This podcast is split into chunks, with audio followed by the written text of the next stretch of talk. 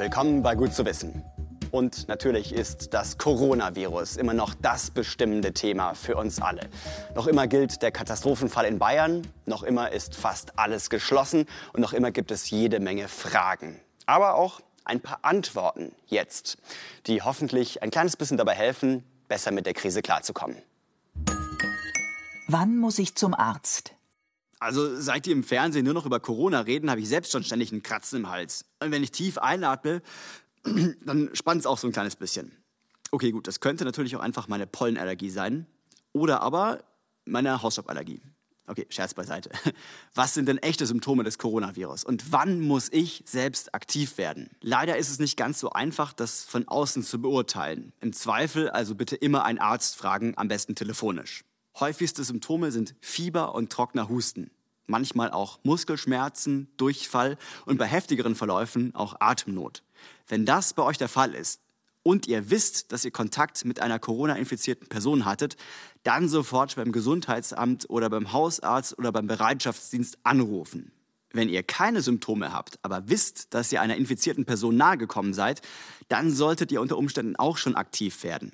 Nahekommen heißt jetzt konkret 15 Minuten lang gegenüber sitzen, sich küssen oder umarmen oder diese Person sonst irgendwie berühren, zum Beispiel wenn man jemanden pflegen muss. Sogar wenn ihr im Zug oder Flugzeug noch zwei Reihen weitergesessen seid, besteht akute Ansteckungsgefahr. Auch dann Gesundheitsamt anrufen. Und eins muss ich natürlich noch dazu sagen, das Virus ist neuartig. Ja? Da findet gerade sehr viel Forschung statt. Und anscheinend haben manche Patienten auch berichtet, dass sie vorübergehend nichts mehr riechen oder schmecken. Es kann also sein, dass man in den nächsten Tagen noch mehr rausfindet. Was die Forscher aber jetzt schon wissen, das Virus hat eine relativ lange Inkubationszeit, wo es also schon im Rachen sitzt, sich vermehrt und man aber noch gar nichts davon merkt. In dieser Zeit kann man schon andere Leute anstecken und das macht die Sache so tückisch. Genau deshalb machen wir alle gerade diese spannende Übung namens Social Distancing. Denn wenn wir weiter fleißig rausgehen ja, und anderen Leuten über den Weg laufen, dann verbreitet sich Corona explosionsartig. Wenn wir uns aber solidarisch zeigen und zu Hause bleiben, dann können wir diese Explosion einigermaßen kontrolliert zünden. Sollen unsere Handydaten überwacht werden? Die Infektionskurve explodiert, weil sich zu wenige Menschen an die Empfehlung halten, zu Hause zu bleiben. Jetzt gibt es ganz konkret die Idee, Handydaten auszulesen, um unsere Bewegungen zu überprüfen. Hier in Deutschland mit deinem Handy. Willkommen im Überwachungsstaat. Jedes Handy wählt sich ja automatisch in den nächsten Funkmasten ein. Wo der steht, weiß der Netzbetreiber natürlich sehr genau. Und je nach Funktechnik kann man so ein Handy auf 50 bis 25 Meter genau orten. Das ist natürlich trotzdem noch relativ ungenau, aber es geht wohl darum abzuschätzen, ob die Mobilität insgesamt abnimmt. Die Telekom will solche Daten jetzt an das Robert Koch Institut weitergeben. Das zuständige Bundesamt hat auch schon zugestimmt. Ja, und jetzt bricht natürlich ein großer Streit los, denn diese Datenweitergabe ist möglicherweise illegal ein Verstoß gegen die Datenschutzgrundverordnung. Also immerhin sollen die Daten nur in Gruppen von 30 anonymisierten Nutzern weitergegeben werden. Es gibt einige Studien, die zeigen, dass man trotzdem Bewegungsprofile von einzelnen Personen aus diesem Datensalat daraus dröseln kann. Ich persönlich finde, hier geht es um was Größeres nämlich darum, dass wir als Land diese Krise überstehen. Da ist mir persönlich das ziemlich wurscht, ob die mein Handy orten oder nicht. Aber ich kann selbstverständlich verstehen, dass manche Leute überhaupt nicht von dieser Aktion begeistert sind. Vor allem, wenn die Technologie dann vielleicht auch irgendwann mal kommerziell von der Telekom genutzt wird, wenn diese Krise längst überstanden ist. Am besten wäre es wahrscheinlich, wenn all das nicht nötig wäre, wenn wir uns einfach zusammenreißen würden und soweit es geht zu Hause bleiben, damit die verdammte Kurve endlich abflacht. Darf ich noch Sport machen?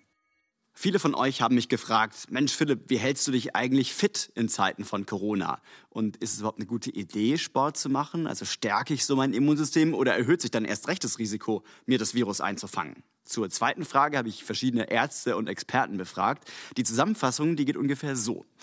Solange man sich gesund fühlt, ist Sport kein Problem. Also wir müssen hier echt noch mehr als sonst auf unseren Körper hören. Problem ist nur, Fitnessstudios, Schwimmbäder, Sportvereine und so weiter, die müssen ja alle dicht machen. Also was tun? Solange bei euch noch keine Ausgangssperre herrscht, ist mein Tipp, rausgehen. So schlägt man mehrere Fliegen mit einer Klappe. Denn beim Sport müssen wir erst recht Abstand voneinander halten. Da atmet man ja viel intensiver. Also wenn andere Leute in der Nähe sind, dann ist das Risiko, dass ich irgendwelche ausgeatmeten Viren einatme, oder umgekehrt viel größer. Und dann ist frische Luft gut für Rachen und Bronchien, also die Körperteile, wo das Virus uns besonders stark befällt. Die werden gut durchblutet und durchfeuchtet und das ist bei trockener Heizungsluft ja eher nicht so der Fall. Draußen kann man natürlich laufen oder radeln. Und für drinnen gibt es inzwischen auch tausende YouTube- oder Instagram-Angebote mit Homeworkouts oder Apps auch für Yoga und so. Kann ich also echt empfehlen. Und zum Schluss vielleicht noch ein etwas anderer Gedanke. Wir alle sollten nicht unterschätzen, was diese Krise mit uns macht. Noch nehmen es, glaube ich, zu viele Leute auf die leichte Schulter, aber es wird der Moment kommen, wo wir alleine da sitzen und denken, scheiße, die Welt ist kaputt. Wir alle können das schaffen aber nur zusammen. Und für jeden Einzelnen kann Sport, Yoga oder Meditieren helfen, Stress abzubauen. Denn Stress ist natürlich auch nicht gut fürs Immunsystem. Wir zeigen hier im Fernsehen ja gerne, wie beeindruckend unsere Natur ist, mit ihrer Artenvielfalt. Ob das der tropische Regenwald ist, wir waren auch schon im Korallenriff mit vielen bunten Fischen oder einfach eine bunte Blumenwiese voller Insekten. Aber die Artenvielfalt auf dem Bildschirm, das reicht uns noch nicht. Wir zeigen Ihnen jetzt die Artenvielfalt bei Ihnen zu Hause. Wenn Sie dachten, Sie sind allein in Ihrer Wohnung, vielleicht mit Partner oder Familie, dann täuschen Sie sich, denn ob Sie es wollen oder nicht, Sie sind Gastgeber für Dutzende Arten von Krabbeltieren. Und so viel kann ich vielleicht schon verraten, die nächsten Minuten werden für manche vielleicht ein bisschen gruselig. Das ist Uli, Insektenkundler und Vollblutbiologe. Ihn kann nichts erschüttern, auch die haarigste Spinne nicht. Das ist Claudia. Sie mag Krabbeltiere ebenfalls, sagt sie. Zumindest die aus Plastik. Doch gilt das auch für lebende Exemplare? In der eigenen Wohnung?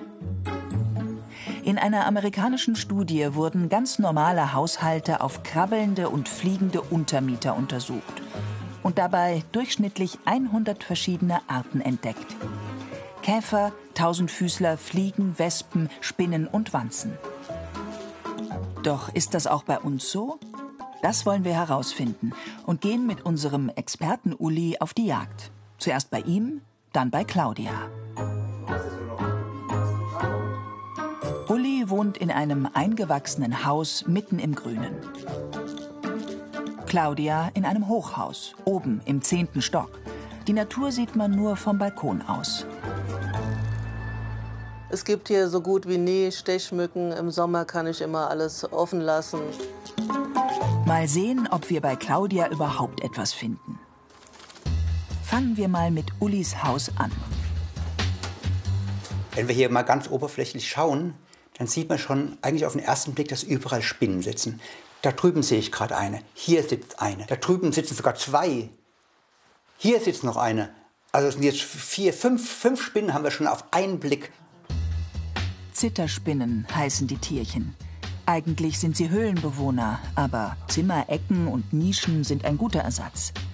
Das findet auch die kleine Fettspinne in ihrem kunstvollen Netz. Insekten und Co. leben gerne versteckt. Uli sucht ihre Lieblingsplätze, und freut sich über diese Zufallsbegegnung. Da haben wir jetzt hier den großen Goldkäfer. Das ist ganz Besonderes. Den gab es früher nur in Südeuropa und der breitet sich immer mehr nach Norden aus. Und jetzt ist er schon bis hierher gekommen. Da ist jetzt die Tür von der Terrasse offen, da ist er reingeflogen, irgendwo dagegen geknallt und ist dann hier beim Boden gelaufen. Ein richtiger Glücksfall. Große offene Fenster oder Terrassentüren sind eine Einladung für fliegende und krabbelnde Tiere. Das zeigt auch die amerikanische Studie. Je mehr und je größere Fenster ein Haus hat, umso mehr Arten halten sich darin auf. Meist kommen sie per Zufall zu uns, denn zwischen draußen und drinnen können sie nicht so richtig unterscheiden. Haben sie sich nach drinnen verirrt, bleiben manche, wenn sie einen guten Unterschlupf oder leckeres zu essen finden. Andere wollen wieder weg, finden aber den Ausgang nicht. Wie diese sogenannte gemeine Wespe, die bei uns sehr häufig vorkommt. Die kennen viele Leute vom Pflaumenkuchen im Garten und die hier sticht mich nicht. Es liegt daran, dass es ein Männchen ist. Männchen haben keinen Stachel oder stechen die auch nicht. Bei Ohrwürmern sind Männchen und Weibchen harmlos, aber bei den meisten Menschen ähnlich unbeliebt wie Wespen. Uli findet noch einen Eulenfalter. Diese Nachtfalter fliegen zum Licht, können aber nur draußen überleben. Spinnen, Käfer, Wespen, Nachtfalter. Ullis Haus lebt. Und das entspricht ganz den Ergebnissen der amerikanischen Forscher. Wir sind hier im Grünen und alles, was draußen im Garten lebt, können wir auch im Haus finden, wenn es mobil ist und überhaupt reinfliegen kann. Und man sieht ja hier, wir haben einen Haufen gefunden hier, ein gutes Dutzend verschiedene Arten. Und das ist ganz schön für die kurze Zeit, in der wir gesammelt haben. Jetzt zu Claudia. Schaffen es Insekten und Spinnen bis in den zehnten Stock? Uli findet Reste von Spinnweben, aber von den Bewohnern ist nichts zu sehen. Trotz intensiver Suche bleibt es dabei, zumindest von Spinnen keine Spur. Aber dafür findet Uli eine nordamerikanische Kiefernwanze, die seit ungefähr zehn Jahren auch in Deutschland vorkommt. Wanzen in der Wohnung? Das klingt nicht so gut, findet Claudia. Die machen nichts irgendwie Nein, komische es gibt nur Sachen. eine einzige Wanzenart, die dem Menschen irgendwie unangenehm werden kann. Das ist nämlich äh, die Bettwanze. Und die ist zum Glück recht selten geworden. Es gibt zwar viel mehr harmlose Krabbeltiere als schädliche, aber die sind trotzdem da. Bettwanzen saugen nachts unser Blut und hinterlassen stark juckende Stiche. Kakerlaken verbreiten Bakterien. Mottenlarven fressen Lebensmittel oder durchlöchern unsere Kleidung. Die nachtaktiven Silberfische sind harmlos. Trotzdem finden viele Menschen sie eklig. All diese Tierchen hat Uli glücklicherweise nicht gefunden. Weder bei Claudia noch bei sich. Eine Art allerdings hätte er uns gerne gezeigt. Sie ist einen Millimeter klein und nur mit einem Spezialobjektiv zu sehen. Die Bücherlaus.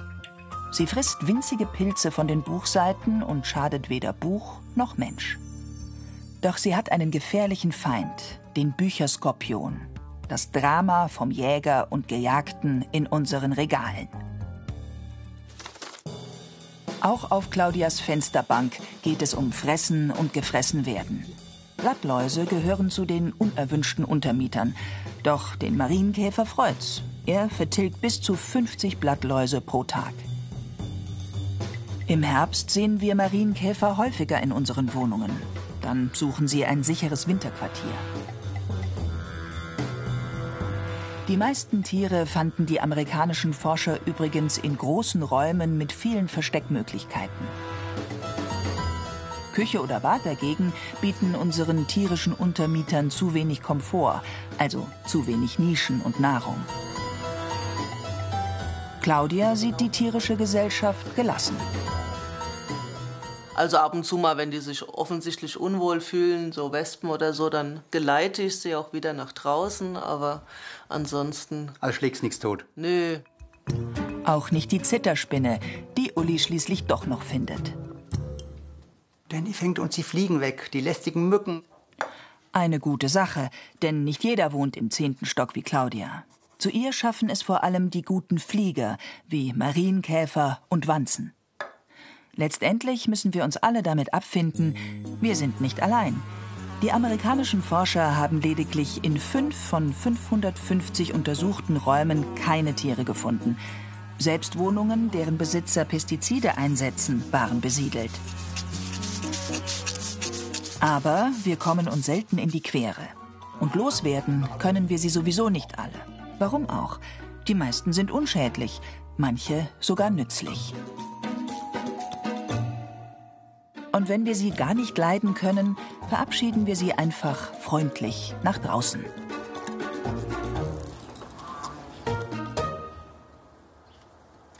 Letztes Jahr habe ich eine Reise nach Asien unternommen und dort Menschen getroffen, die hatten fast gar nichts. Und sie waren trotzdem reich auf ihre eigene Art, weil sie glücklich leben und sich mit kleinen Tricks genial zu helfen wissen.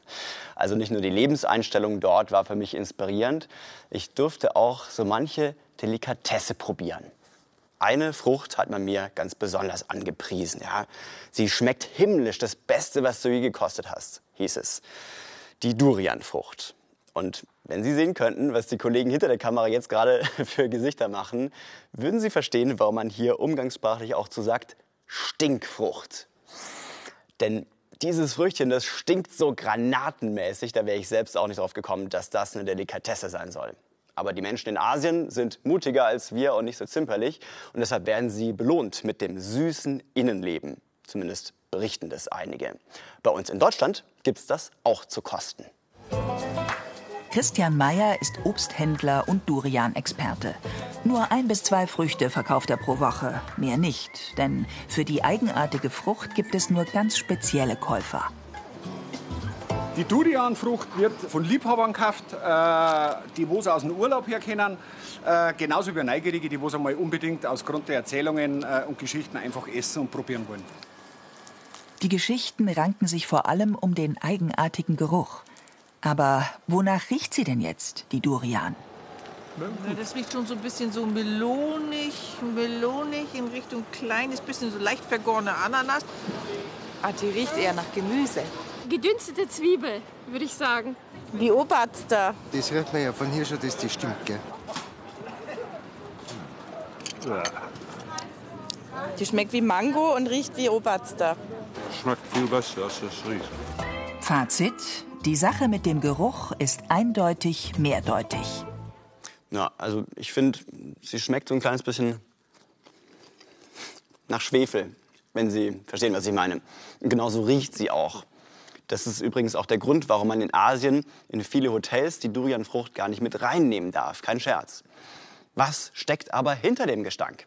Die Durianfrucht beginnt zu stinken, wenn sie reift. Der Gestank lockt dann Affen an, Orang-Utans zum Beispiel. Denen scheint der Duft echt zu taugen und sie lieben natürlich das Fruchtfleisch. Nach dem Genuss verteilen sie dann die Samen im Urwald und so kann sich die Pflanze ausbreiten. Tatsächlich ist dieser Geruch sogar Forschungsgegenstand. Ja? Forscher interessieren sich dafür, wie es die Durianfrucht schafft, so wahnsinnig zu stinken. Er hat das Rätsel geknackt. Martin Steinhaus vom Leibniz-Institut für Lebensmittelsystembiologie. Der Chemiker forscht an Gerüchen. Vor einiger Zeit war er stutzig geworden über eine Studie, die Kollegen gemacht hatten. Die hatten herausbekommen, wenn die Durianfrucht reift, dann erhöht sich die Menge eines bestimmten Enzyms im Fruchtfleisch. Dieses Enzym ist wie eine Schere. Es schneidet von der Aminosäure Methionin ein kleines Stückchen ab. Das abgeschnittene Stückchen ist ein stark riechender Stoff, nämlich Methantiol. Das stinkt faulig. Das sollte also der typische Geruchsstoff von der Durianfrucht sein. Aber stimmt das? Nein, die Durian riecht eigentlich nicht faulig, sondern eher röstzwiebelartig, schweflig. Und wir haben herausgefunden, welche Substanzen dafür verantwortlich sind. Um zu finden, was den typischen Durian-Geruchsstoff verursacht, filterte Martin Steinhaus zuerst alle Stoffe aus der Durianfrucht, die flüchtig sind. Denn nur unter diesen flüchtigen Stoffen sind die Geruchsstoffe. Die werden bei minus 196 Grad tiefgefroren, sodass sie nicht verdampfen können. Das Ganze muss dann in den Gaschromatographen. Der trennt alle Substanzen und pustet jeden einzelnen Geruch nach und nach heraus. Martin Steinhaus muss dann den typischen röstzwiebelartig schwefligen Durian-Geruch erschnüffeln, den viele Menschen als unangenehm wahrnehmen. Jeden Geruch ordnet er eine Eigenschaft zu. Das Röhrchen ist dabei fast 180 Grad heiß. Um sich nicht zu verbrennen, schaut er ständig in den Spiegel. Zu weit weg darf seine Nase aber auch nicht sein, dann würden ihm die Gerüche entgehen. Und dann hat er ihn, den Durian-Geruch. Die Substanz, die diesen Geruch verursacht hat, war die eigentliche Überraschung. Der röstzwiebelartig schweflige Geruch, das Ethantiol, wird nach demselben Prinzip wie der faulige Geruch produziert. Die Enzymschere schneidet das Geruchsstückchen aus einer Aminosäure heraus. Mit dieser Aminosäure aber hatte niemand gerechnet. Das Besondere an der Aminosäure ist, dass es sich um Ethionin handelt, eine Aminosäure, die bisher noch nie in Pflanzen gefunden wurde. Wir waren die Ersten. Und weil der Geruchsstoff so intensiv riecht, muss der Durianbaum nur ganz wenig davon produzieren und spart so eine Menge Energie. Maximaler Erfolg mit minimalem Aufwand. Die Durianfrucht könnte übrigens sogar gut für unsere Gesundheit sein, denn das Ethionin, was da drin steckt, soll entzündungshemmend wirken. Was tun Sie so zum Entschleunigen? Vielleicht ja meditieren oder einfach nur ganz in Ruhe da sitzen. Vor dem Fernseher beispielsweise, so wie jetzt gerade. Aber eins kann ich Ihnen sagen. Im Moment sind Sie alles andere als in Ruhe. Sie rasen mit rund 350 Metern die Sekunde nach Osten. Ja, denn unsere Erde, die dreht sich ja die ganze Zeit. Das ist ein riesiges Karussell. Am schnellsten dreht sich die Erde natürlich hier am Äquator, weil ein Punkt hier ja innerhalb von 24 Stunden die längste Strecke zurücklegen muss. Das Problem ist nur, unsere Erde eiert ein kleines bisschen. Das kann man genau messen, sogar auf der Erde selbst. Das modernste Messgerät steht in Bayern. Das ist ein sogenannter Großringlaser. Jetzt könnte man natürlich sagen, Mai, also was interessiert mich das auf meinem Sofa, dann soll die Erde halt ein kleines bisschen eiern. Aber ganz so einfach ist die Sache nicht, denn diese Eiertänze der Erde, die verraten uns große Dinge. So können Forscher rund um den Globus beispielsweise Erdbeben völlig neu vermessen. Hier, nahe Fürstenfeldbruck. Der unterirdische Ringlaser kann Ereignisse vom anderen Ende der Welt messen. So führt El Niño zu Unwettern in Südamerika, messbar in Fürstenfeldbruck.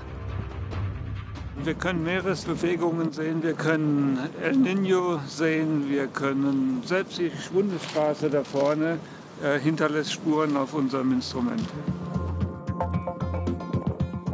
Ob El Niño oder der Verkehr, in rund 15 Metern Tiefe beobachten die Forscher, wie sich die Erde bewegt. Mit Hilfe von Laserlicht. Bei Erdbeben etwa verschieben sich gewaltige Landmassen. Auch das ist messbar. Also uns Seismologen interessieren Bodenbewegungen, die vor allem durch Erdbeben verursacht werden. Und dieses Instrument hier zeichnet eine ganz neue Art der Bodenbewegung auf, die wir sonst noch nicht aufgezeichnet haben. Und das ist was sehr Spannendes. Das Prinzip des Lasers ist einfach. Er misst die Erdrotation und deren Störungen. Die Erde kann man sich wie so ein Kreisel vorstellen und dann sieht man schon, dass die Achse hier nicht wirklich stabil ist. Die Erde schlingert, weil die Gravitation von Sonne und Mond auf sie einwirkt. In Wirklichkeit machen diese Schwankungen gerade mal sechs Meter aus. Und dann sieht man schon, dass wenn man kleine Störungen anbringt, die Achse wackelt und dieses Wackeln, das natürlich in der Realität nur auf sehr kleinem Maßstab passiert, wollen wir mit unserem Gerät hochgenau auflösen.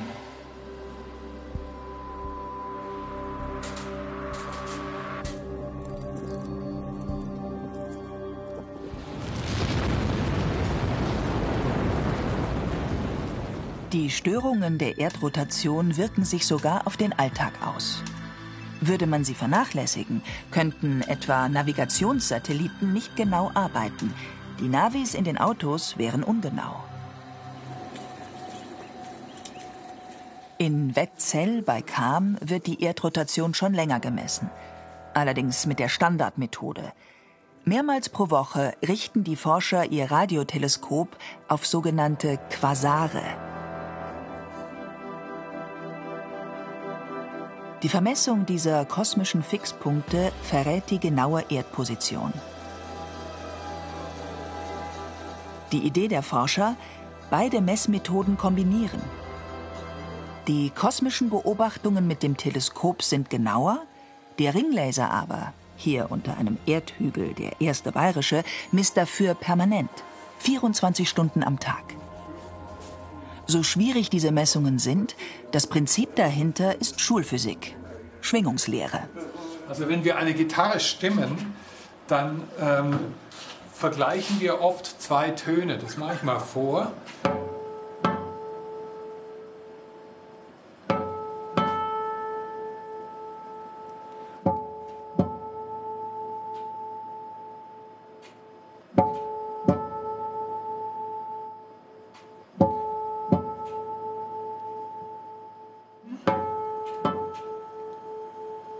Dann hören wir, wie sich die Lautstärke immer wieder verändert, wie eine Sinusschwingung. Äh, und er sagt, diese äh, Frequenzen, die Töne, die Tonhöhe ist ganz nah beieinander und die überlagern sich. Und man hört quasi dadurch die, den Unterschied dieser beiden Töne. Genauso arbeitet der Großringlaser. Nur nicht mit Schall, sondern mit Lichtwellen, mit Laserlicht.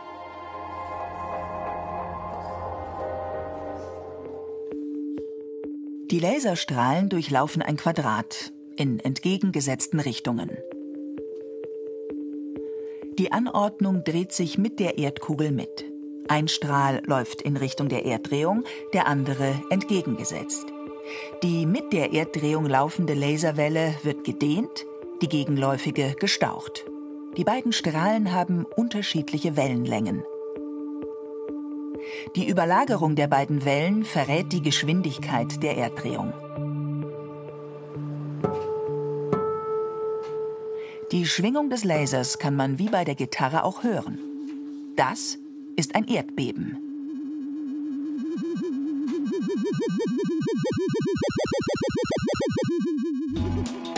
Die Bauarbeiten für den zweiten bayerischen Ringlaser bei Fürstenfeldbruck. Vor drei Jahren wurde er fertig.